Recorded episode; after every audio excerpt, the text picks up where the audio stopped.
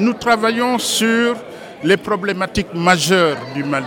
Et les problématiques majeures, c'est l'insécurité, c'est la violence, c'est, euh, j'allais dire, une série de, types de violences structurelles, des violences également culturelles. Et vous savez que quand on n'agit pas sur ces formes de violence, que sont la faim, la pauvreté, euh, l'absence de soins de santé, le chômage, quand on n'agit pas, elles vont exploser et se retrouver en violence directe. Et à ce moment-là, on fragilise davantage la paix.